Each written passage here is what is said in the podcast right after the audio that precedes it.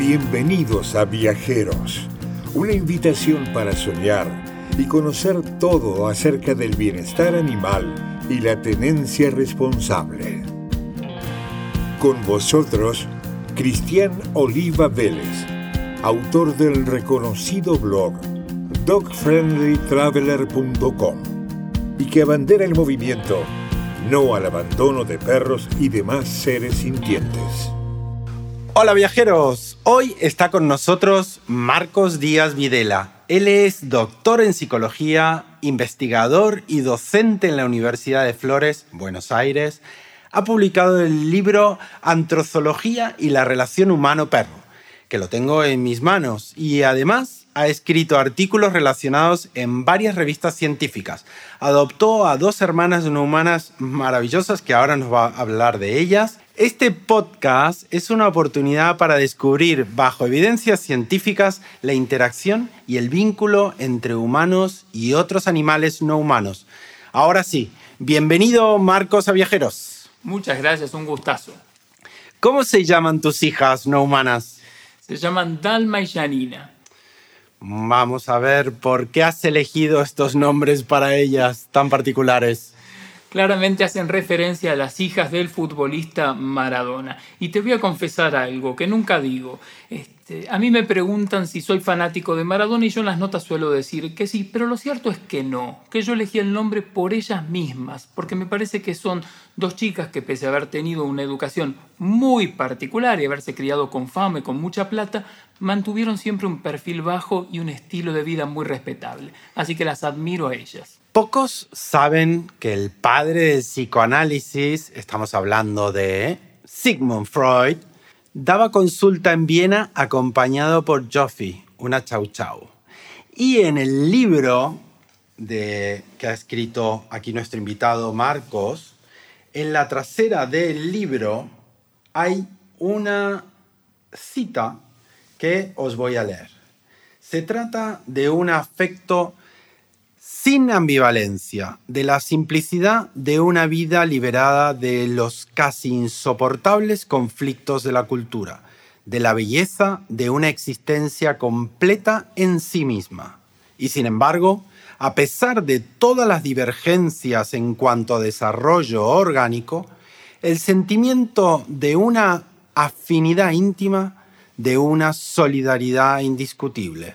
Esto, según el libro, pone que fue en 1936 cuando hizo esta afirmación el padre del psicoanálisis. Pero ahora Marcos nos va a contar de dónde ha sacado esta valiosa información. Esa es una cita que está sacada de una carta que Freud le escribe a Marie Bonaparte, nieta de Napoleón Bonaparte. Ella también compartía una afición por los perros y por la raza Chow Chow y escribe un libro sobre los perros. Se lo manda a Freud y él le contesta haciéndole una devolución del escrito y en el medio hace esta reflexión acerca de el afecto sin ambivalencia que los perros tienen hacia las personas. Las personas que tenemos un inconsciente lleno de deseos prohibidos y de conflictos y que no nos hacemos cargo y demás, los perros no lo tienen así. Ellos viven de manera mucho más simple y se conectan de manera mucho más simple y directa con nosotros. ¿Por qué los perros saben más acerca de nosotros que nosotros de ellos? Porque son excelentes observadores. Ellos pueden registrar expresiones muy pequeñas de nuestro rostro. Saben mirarnos muy bien, saben leernos muy bien y las posibilidades de comunicación que tenemos con ellos son mucho mayores que las que tenemos con algunos animales que estamos más emparentados biológicamente como sucede con algunos monos. A mí me gusta una frase de un investigador muy conocido que dice, la comunicación entre humanos y perros es lo más cerca que los seres humanos vamos a estar de conversar con otra forma de vida. El abandono es una problemática muy presente en Argentina, en España y en la mayoría de países fuera de Holanda donde está erradicado el abandono.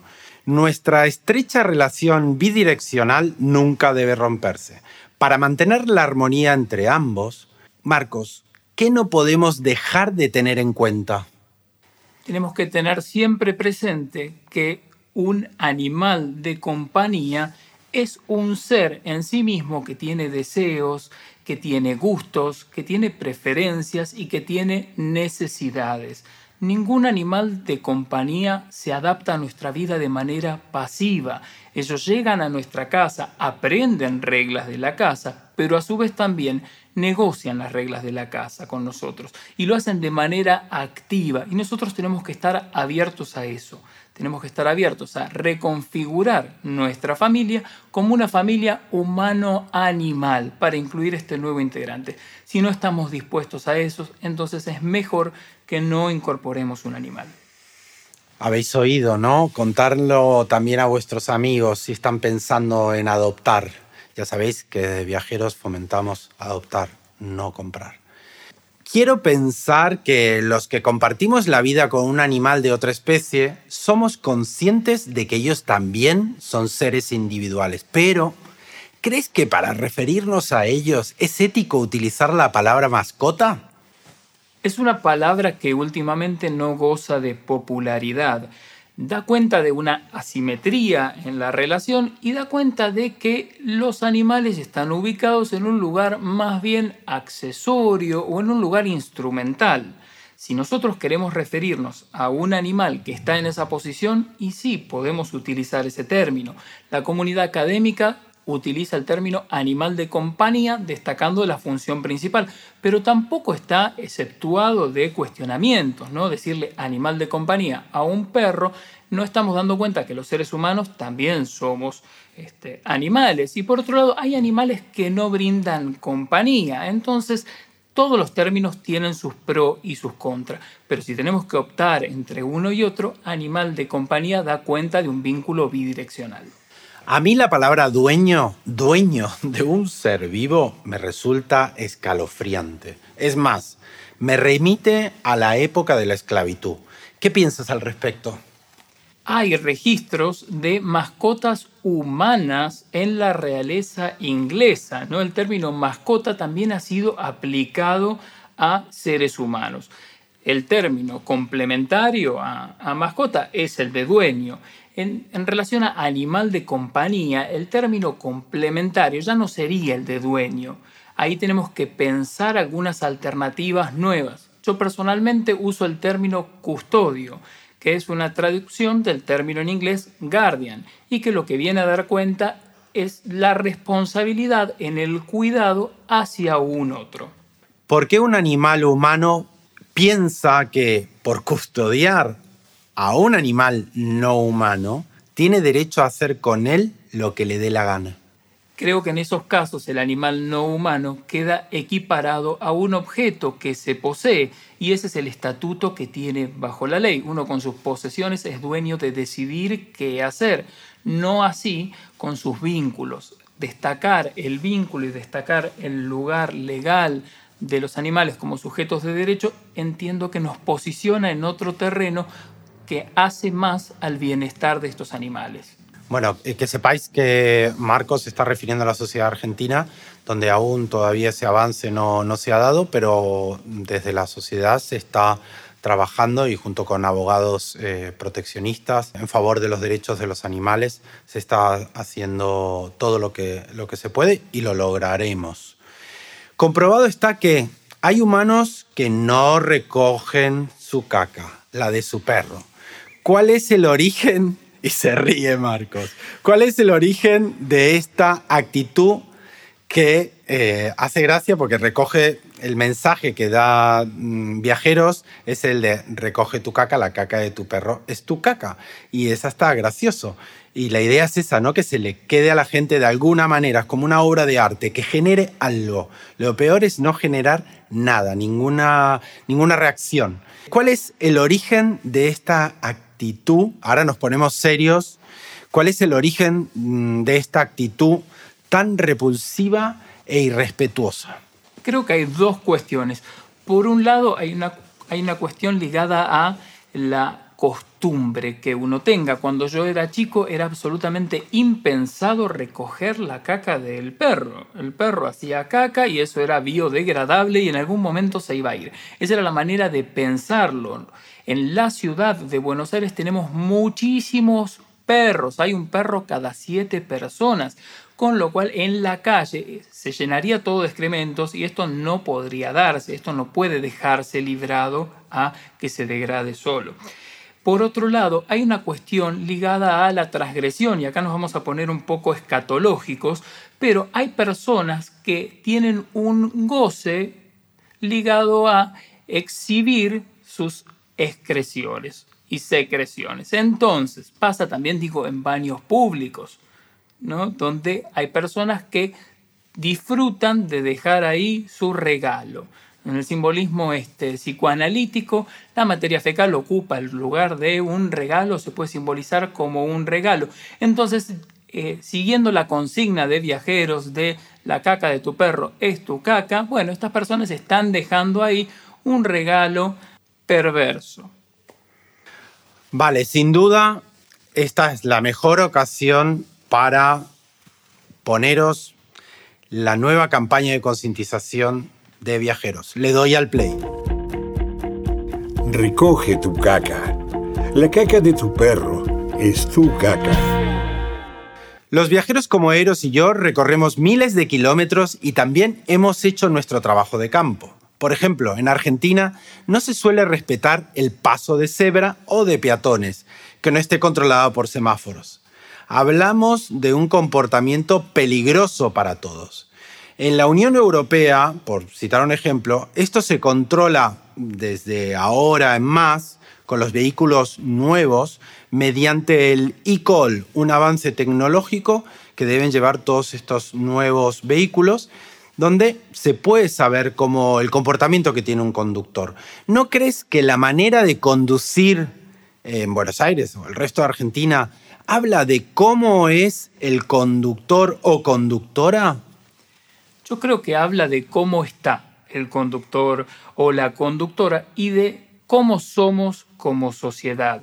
En, nuestra sociedad y por lo menos en lo que es Ciudad de Buenos Aires, vamos a, a, referirnos a eso, que es donde estamos nosotros ahora, el tránsito es sumamente caótico. La ciudad está sobrepoblada, hay muchas dificultades viales y esto es un síntoma más de lo que sucede en la sociedad. Además de eso, bueno, el estado particular de las personas que están sometidas a mucho estrés lleva a que transgredan alguna de las normas en pos de poder llegar a tiempo y demás.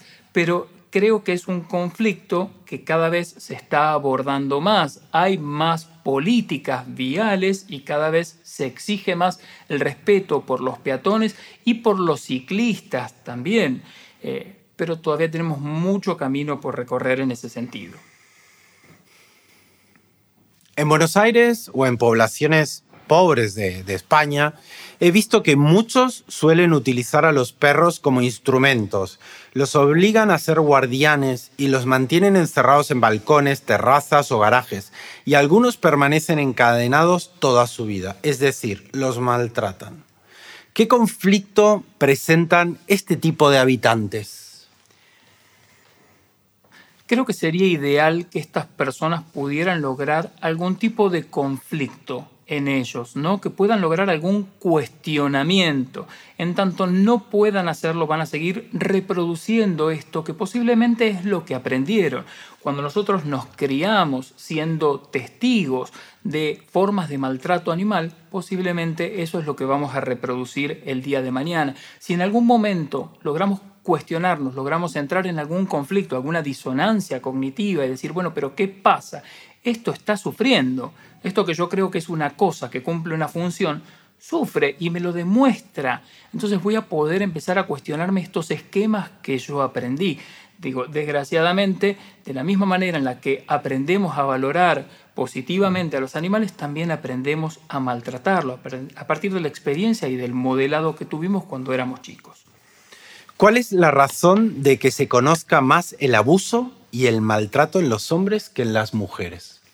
Hoy en día cuestionamos mucho más los roles de género, pero pensemos que hasta hace una generación eran criados los chicos y las chicas con funciones muy diferentes. Las mujeres desempeñaban el rol de cuidadoras y de protectoras y los hombres tareas más ligadas a la acción, la cacería, a ser cowboys o al manejo de armas.